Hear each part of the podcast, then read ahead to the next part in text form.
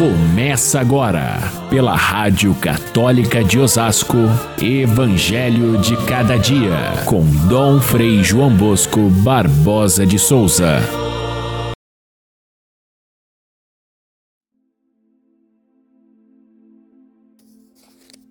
Quando chegaram perto do povoado para onde iam, os discípulos de Emaús insistiram com Jesus, dizendo: Fica conosco, pois já é tarde e o dia vem chegando.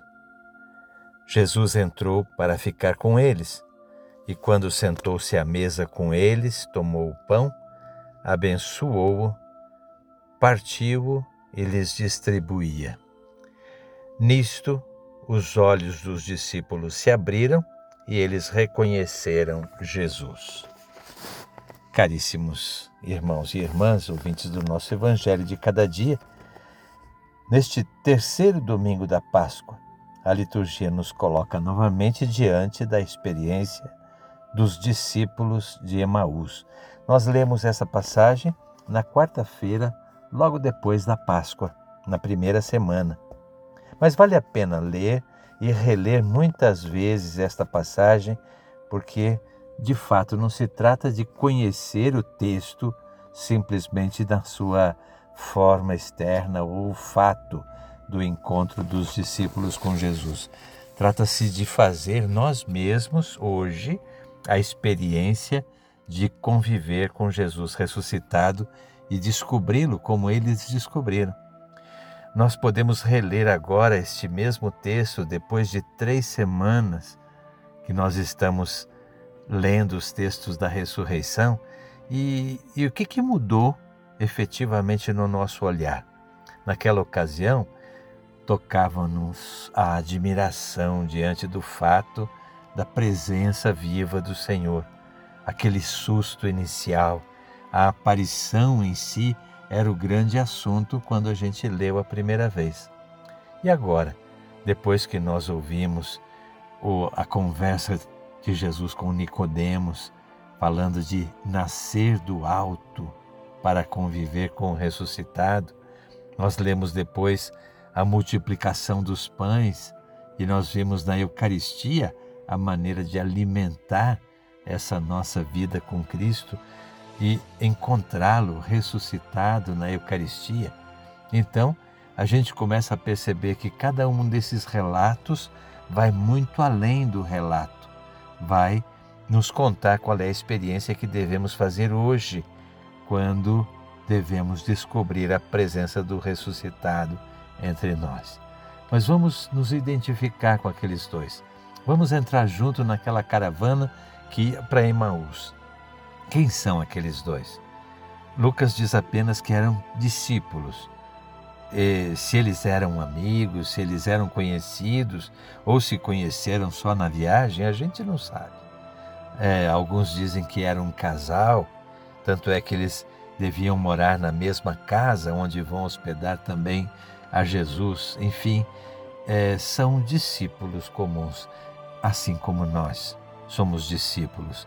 Nós também ouvimos, como eles, a palavra de Jesus nós nos encantamos com a sua mensagem.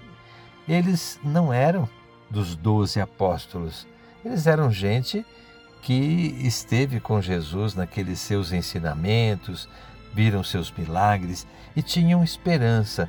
Qual a esperança que eles tinham? Talvez fosse uma esperança muito imediata de que ele, sendo o Messias, ele é, expulsasse os romanos da sua terra que acabasse com aquelas injustiças, que eles pudessem, enfim, viver melhor, que eles pudessem ter pão em abundância, como eles viram na multiplicação, que eles tivessem sucesso e felicidade fácil. Olha, hoje em dia também há tanta gente que procura na religião, em Jesus Cristo, procura o sucesso, procura a, a solução imediata de seus problemas. Assim estavam aqueles discípulos e por isso que eles ficaram tão frustrados quando viram que ele morreu. Ele foi crucificado, então eles ficaram decepcionados, tristes. Era isso que fazia com que eles caminhassem é, cabisbaixos, sem nenhuma esperança mais. E é nesse contexto que Jesus aparece e eles nem percebem, não percebem que é Jesus, mas Jesus vai se aproximar deles e vai dizer que a esperança não acabou. Jesus é o catequista que vai caminhar com eles. Primeiro, como bom catequista, ele os ouve, ouve as queixas deles, ouve a, a frustração em que eles estão e com paciência vai lhes explicando as Escrituras, como é importante a gente partir da palavra de Deus, como é importante conhecer profundamente, amar a Escritura, porque ela é fonte do nosso conhecimento, do nosso, da nossa experiência com Cristo. É Ele mesmo quem nos ensina quando nós abrimos o livro da Sagrada Escritura. E Ele vai acendendo em nós aquela luz, vai fazendo brilhar novamente a esperança.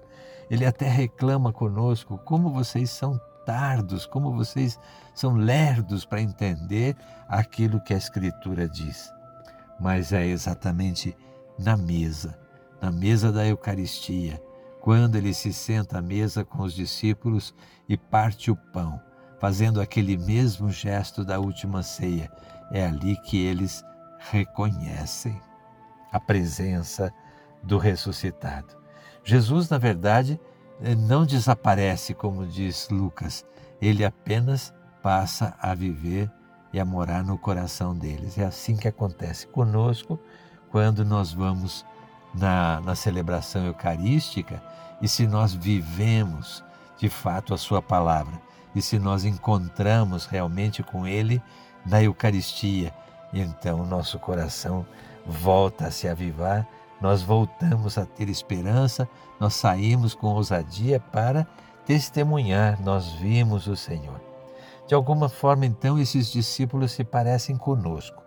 Eles são discípulos como nós, eles estão tantas vezes desanimados como nós estamos, eles estão fugindo da decepção, eles estão talvez indo de Jerusalém embora para suas casas, estão como muitos que participaram um dia da, da comunidade da igreja, rezamos juntos e depois um dia desapareceram e não participam mais.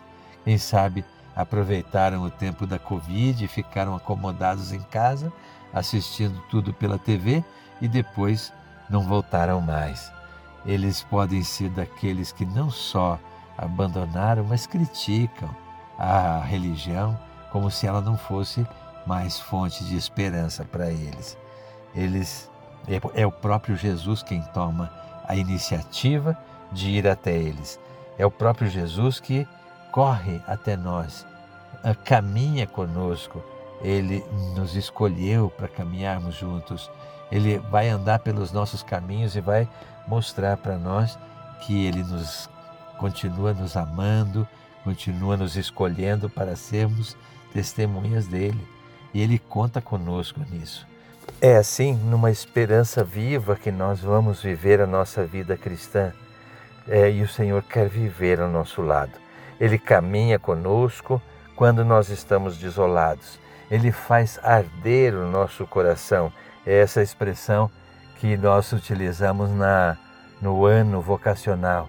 Ele faz arder o nosso coração quando ouvimos a palavra, ele partilha conosco o pão da Eucaristia, o pão da sabedoria, o pão do seu amor e ele nos faz, portanto, suas testemunhas para que a sua vida de ressuscitado no mundo continue nas nossas pessoas, no nosso modo de viver.